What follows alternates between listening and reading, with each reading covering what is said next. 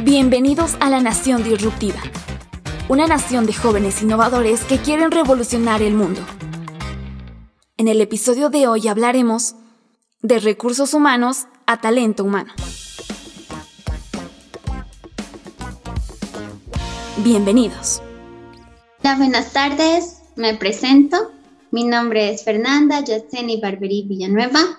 Soy eh, estudiante de Unifrance de Cochabamba de la carrera de Administración de Empresas y estoy con la mención en Emprendedurismo e Innovación. Hola Fernanda, buenas tardes. Eh, buenas tardes para todos. Mi nombre es eh, Pedro Sáenz Muñoz, soy el vicerrector de la sede de La Paz de la Universidad Privada Franz Tamayo. a lo largo de mi trayectoria profesional dedicada siempre a la educación, porque he sido formado en ciencias de la educación, pues he tenido la oportunidad de trabajar en diferentes eh, posiciones en las que he tenido la oportunidad de eh, conformar equipos eh, de trabajo, equipos de trabajo siempre orientados al logro de, de resultados, al logro de objetivos. y felizmente, pues bueno, he tenido algo de, de, éxito con los equipos de trabajo en la consecución de los objetivos que me han sido planteados en las diferentes instituciones, el 98% de corte eh, universitario, eh, en las que he podido participar y apoyar en, en, los proyectos educativos. ¿no? Para mí es un gusto estar contigo, eh, Fernanda, hoy, para que podamos hablar un poco sobre este tema importante que es trabajar con personas, trabajar con equipos de trabajo conformados con, con personas para el logro de los objetivos uh, institucionales. ¿no?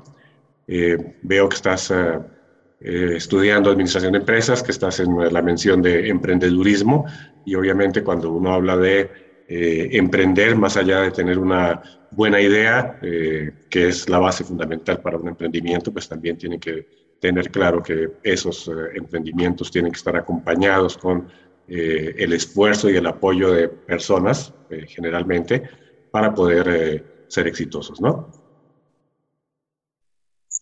Sí, puesto que dentro de lo que es una empresa, algún emprendimiento, el motor fundamental siempre, ¿no? Para la consecución de objetivos, para el cumplimiento de sus metas, es la persona, más allá de los recursos materiales que tengan, ¿no? Y pues bueno, la que es la gestión del capital, de tu talento humano, se ha vuelto un tema bastante importante dentro de lo que es el manejo, ¿no? De, el manejo y la administración dentro de lo que son las empresas actualmente. Y como decía, sí, eh, en cualquier emprendimiento, lo que, quieras que quieras lograr, lo que sea que quieras establecer de aquí a un futuro, si ya lo estás haciendo, siempre vas a trabajar con personas, ¿no? Y es muy importante saber eh, cómo tenemos que tratar, cómo tenemos que llevar esta gestión dentro de mi empresa, dentro de mi negocio, referido pero a las personas. Ya no se ve a las personas como un solo recurso, como antes conocíamos, ¿no? El término de recursos humanos, ya no, me, ya no es solo un recurso, sino es más eh, la capacidad de, que, de nosotros de poder ampliar el talento que tienen las personas, impulsarlos para crecer. Y de esa manera nuestro negocio también em, empiece a crecer o, lo, o, a donde estemos yendo, lo que sea que estemos haciendo, ¿no? El trato con las personas es, es algo interesante de analizar, pero también es algo bonito, ¿no? De implementar dentro de alguna empresa, alguna institución.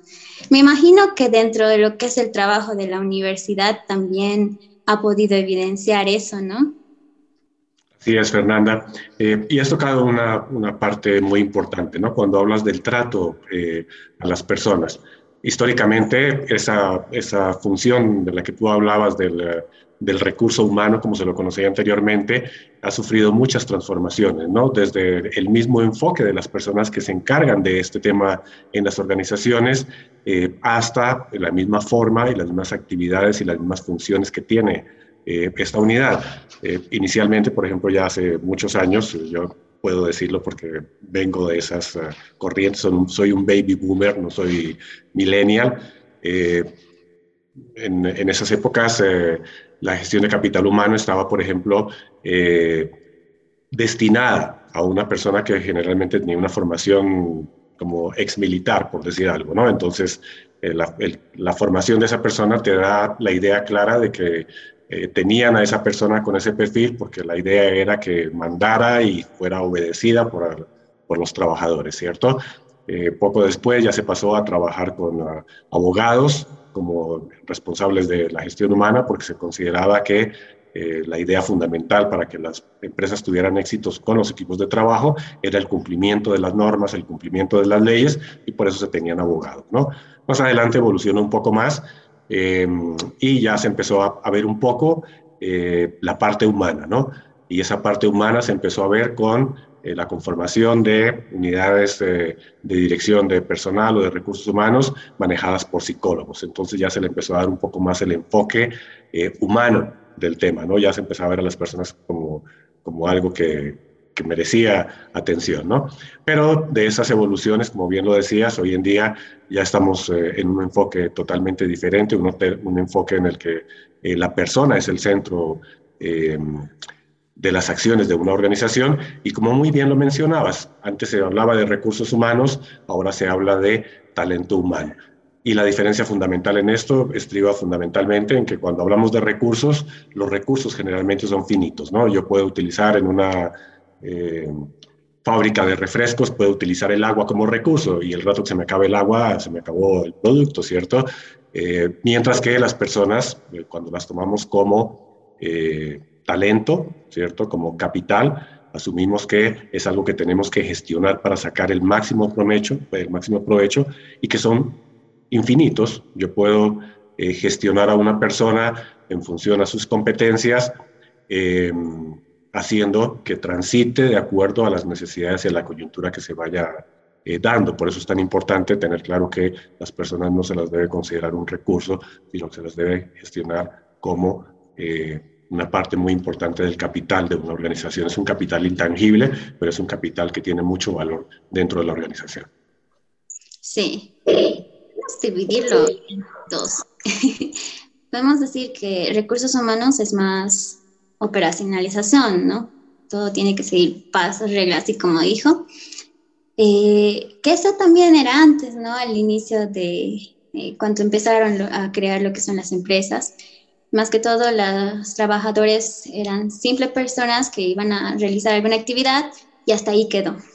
Luego después ya se empezó a ver, como dijo, la parte humana, entonces, eh, esa parte les dio a entender que hay factores que van a determinar un muy buen desempeño del trabajo de los trabajadores, de la persona que está trabajando dentro de mi empresa, que está realizando mis actividades, y que si yo observo esos factores y les doy las condiciones óptimas, eh, supliendo las necesidades, aquellas cosas que ellos quieren lograr. Entonces, la consecución de los objetivos y, el logro de las metas ¿no? que ellos van a tener eh, va a ser mucho mejor.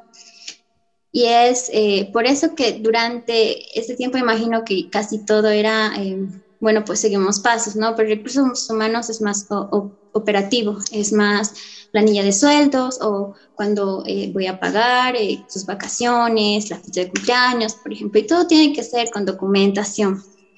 Eh, y pero considero que también la gestión del talento humano se diferencia grandemente porque ya no es tan operativo, llega a ser más estratégico, porque ya no solo me estoy centrando en ver a una persona como un mero peón que va a realizar una tarea y hasta ahí se acaba su finalidad, sino que voy a empezar a verlo como un ser que tiene capacidades, que tiene habilidades y que bueno, voy a planear las estrategias para impulsar esas mismas, ¿no? Para impulsar sus conocimientos, para impulsar los talentos que tienen y de esa manera, eh, pues bueno, hacer que su productividad y hacer que las actividades que realizan dentro de lo que es su trabajo, la empresa, se eleven, se eleven grande. Entonces, para mí es, es, más, es más esa diferencia, ¿no? Y es muy importante. Considero que después de el año pasado, ¿no? El año que hemos pasado tan duro con lo que es la pandemia, muchos de los procesos y de las formas en las que se utilizaba o se trabajaba con lo que es las personas, el recurso humano que hasta ese momento lo, lo teníamos tan arraigado ¿no? dentro de las empresas, ha cambiado. Y pues bueno, hemos, hemos visto la necesidad de, de, de, cambiar ¿no? el concepto y también la forma en la que vamos a hacer. Ahora trazamos estrategias y esas estrategias me van a ayudar a que yo pues eh, haga el cambio de un mejor clima organizacional dentro de mi empresa. Que eso también he visto que es muy importante dentro de las organizaciones, ¿no? Porque si yo les brindo un buen ambiente para desarrollar actividades a mis trabajadores, pues los resultados son mucho mejores, son mucho más óptimos. Sí, es, Fernanda. Eh, tú lo has dicho muy bien. Esta coyuntura de la pandemia eh, ha tenido un fuerte impacto en las organizaciones, eh, porque si te das cuenta, antes de la pandemia nosotros pasábamos el 80-90% del tiempo en la empresa y el resto del poquito tiempo que quedaba lo pasábamos en, nuestros hogares, ¿no? Y, y, con esta coyuntura lo que se ha dado es un cambio totalmente diferente, ¿no? Hemos pasado de estar eh, el 80% en la oficina para ahora estar el 90% en la casa, eh, combinando las dos actividades, trabajo y, hogar. Eh, y eso complica un poco no solamente la posición del, del mismo eh, colaborador, sino también la posición de los directivos, de los líderes que gestionan el capital humano dentro de las organizaciones. Eh, por eso se ha puesto muy de moda en estos tiempos eh, un término, ¿no? el de reinventarse. y el reinventarse no solamente es para las personas que están desafortunadamente sin una actividad laboral, sino es también para las personas que desempeñan algún tipo de actividad dentro de una organización, porque cuando te voy a colocar el caso de la universidad, cuando se dio esta situación, eh, el 100% de los colaboradores se fueron a, sus domicilios y empezamos a hacer teletrabajo. Entonces, lo que tuvimos que empezar a ver es qué capacidades, qué aptitudes y qué habilidades o qué competencias tenían esos colaboradores para saber en qué momento y en qué punto nos podían apoyar desde sus domicilios haciendo teletrabajo, ¿cierto? Entonces, no era nada eh, imposible de lograr utilizando un plan eh, desarrollado adecuadamente, un plan de capacitación en este caso, para ver que aquellas personas que tienen unas competencias, por ejemplo, de eh, aptitudes verbales destacadas, las podíamos colocar en una especie de call center para que hicieran llamadas a nuestros docentes, a nuestros estudiantes, a nuestros proveedores, para comunicar las nuevas políticas o las nuevas formas en las que íbamos a desarrollar las actividades. Entonces no era raro que encontraras un asistente de facultad que estaba acostumbrada a hacer trabajos totalmente operativos, con documentación, con papeleos, eh, conectada a un WhatsApp o a un teléfono para hacer llamadas y dar información adecuada a estudiantes o a profesores o eh, a proveedores, ¿cierto?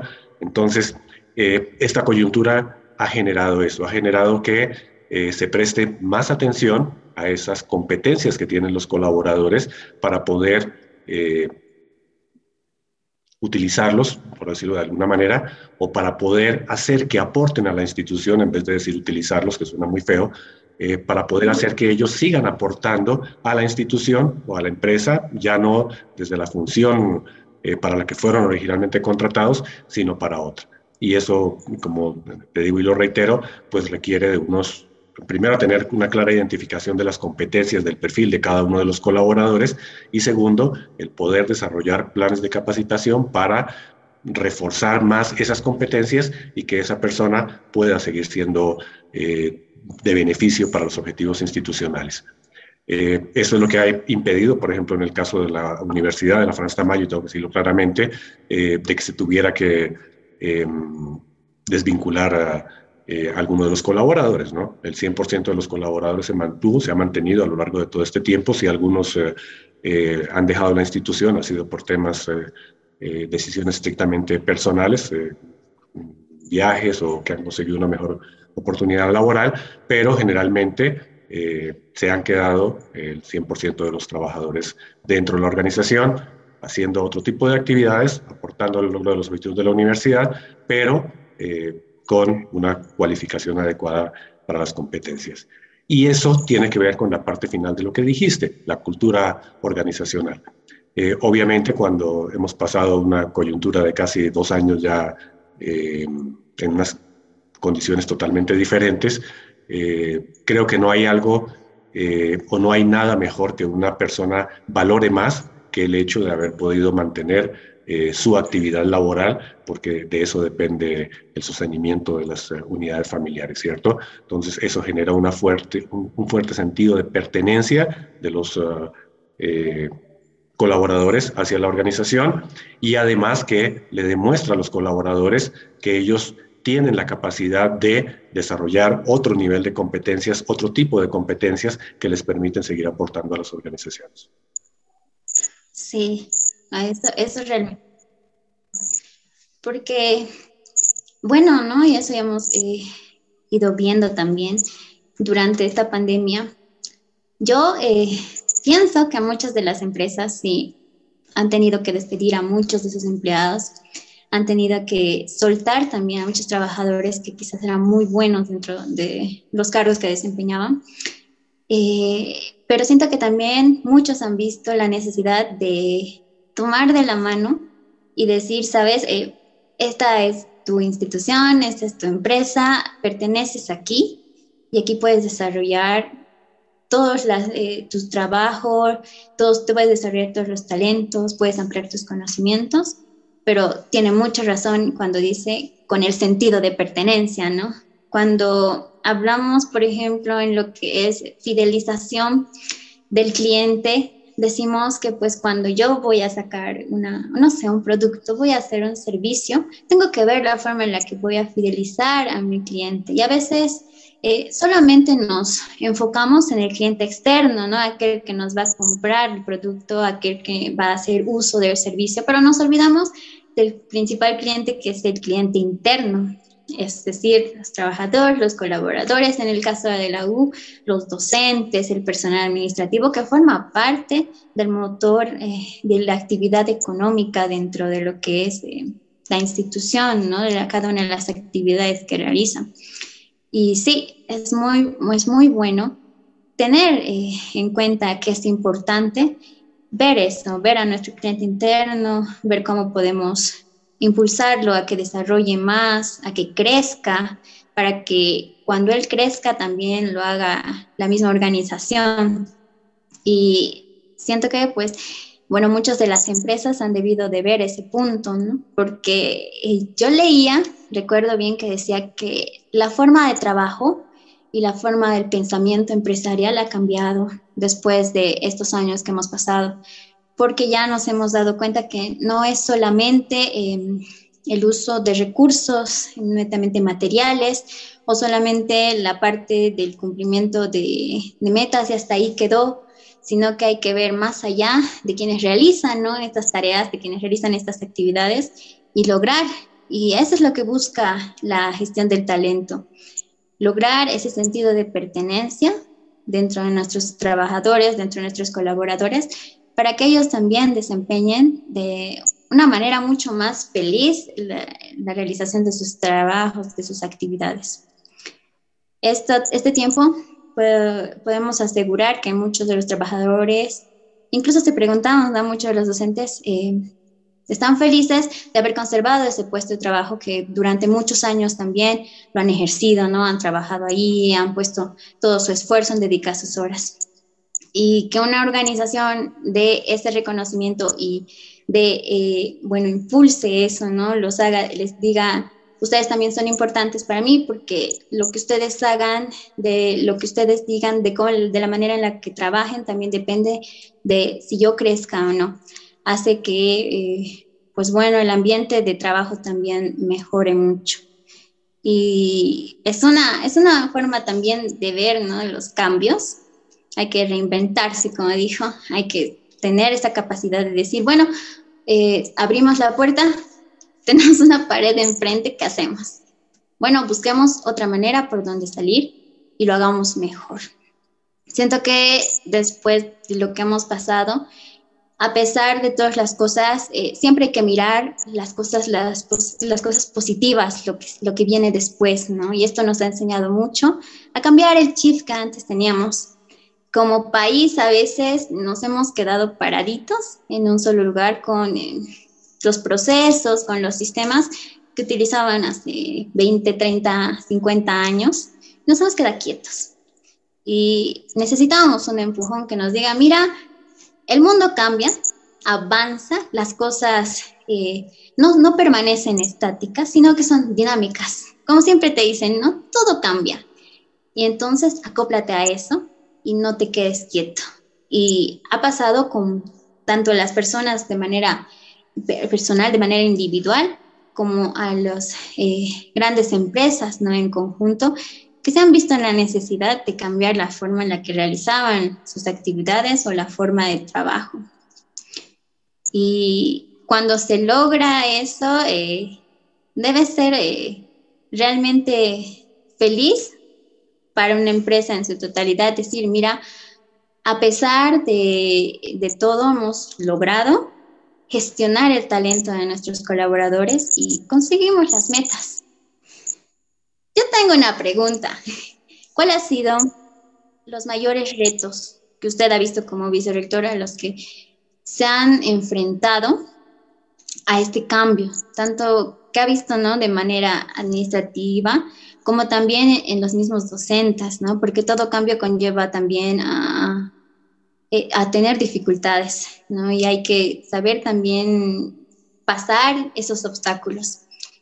¿Cuál ha sido los, los mayores retos que ha visto como universidad al momento de implantar estos cambios y en lo que es la gestión de su talento humano? Sí, Fernanda, eh, muy buena pregunta. Y me gustó mucho el ejemplo que pusiste de que uno abre una puerta y se encuentra contra una pared y ¿qué va a hacer? ¿No va a salir o va a hacer lo que tú has dicho? ¿no? Va a buscar la forma de poder llegar a donde quería y que esa pared no le está eh, permitiendo. Yo creo que eh, siempre uno de los retos más grandes que tiene cualquier organización es el miedo al cambio, porque el, cambio nos puede producir eh, parálisis, nos puede asustar, em, o en el sentido contrario, como tú lo decías, nos puede motivar a buscar nuevas formas de hacer las cosas, ¿cierto? Em, felizmente nosotros contamos con un equipo de trabajo que optó por la segunda opción, ¿no? Eh, no nos hemos paralizado, sino que, a ver, imagínate tú, estamos en, pleno desarrollo igual que cualquier organización, ¿no? Está eh, desarrollando su producto para no seguir machacando con el ejemplo de la universidad, pero una fábrica está eh, sacando su producto de consumo masivo y de un día para otro le dicen ya el, mañana ya no puedes venir a trabajar, ya no puede venir nadie a la planta, todos tienen que quedarse en su casa, ¿no?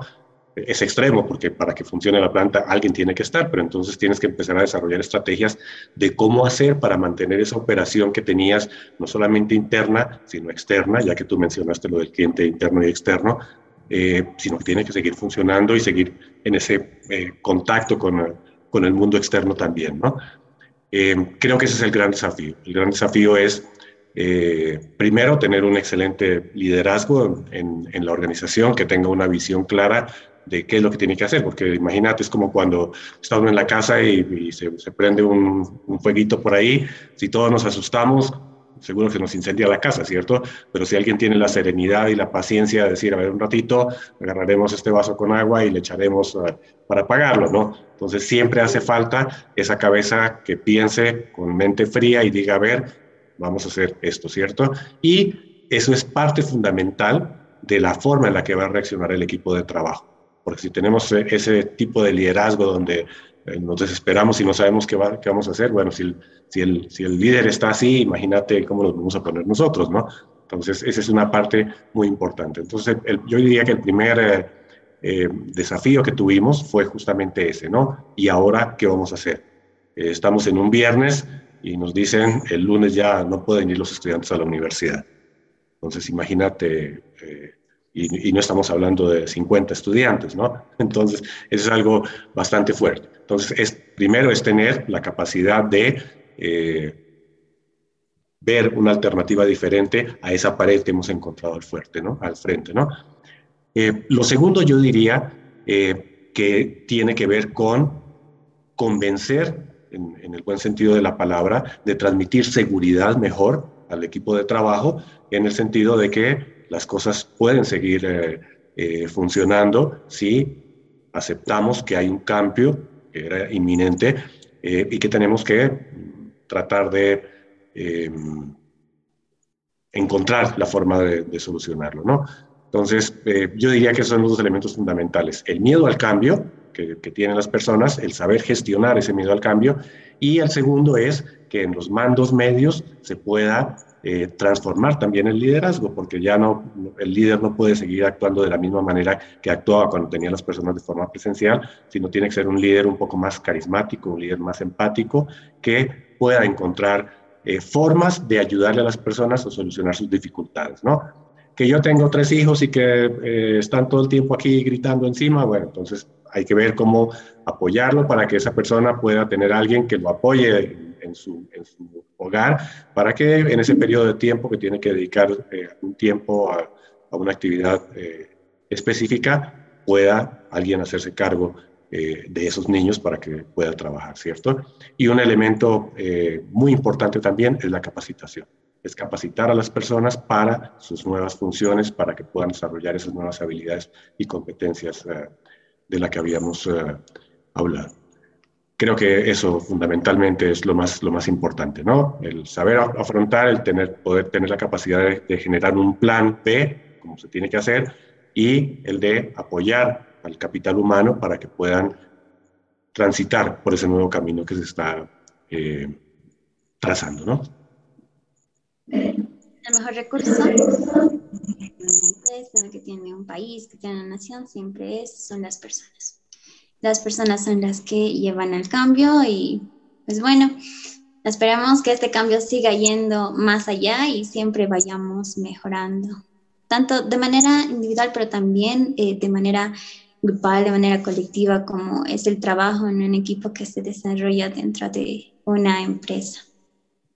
Así es, tú lo has dicho, Fernanda. Creo que eh, si vemos al, al universo, al mundo como una gran empresa, eh, nos damos cuenta que podemos salir de esta crisis, de esta coyuntura, eh, si todos eh, colocamos nuestro granito de arena y si todos apoyamos para que la solución sea conjunta y no recaiga en una sola persona. Y eso es lo que pasa en las organizaciones. El resultado depende de todos, no solamente de una persona.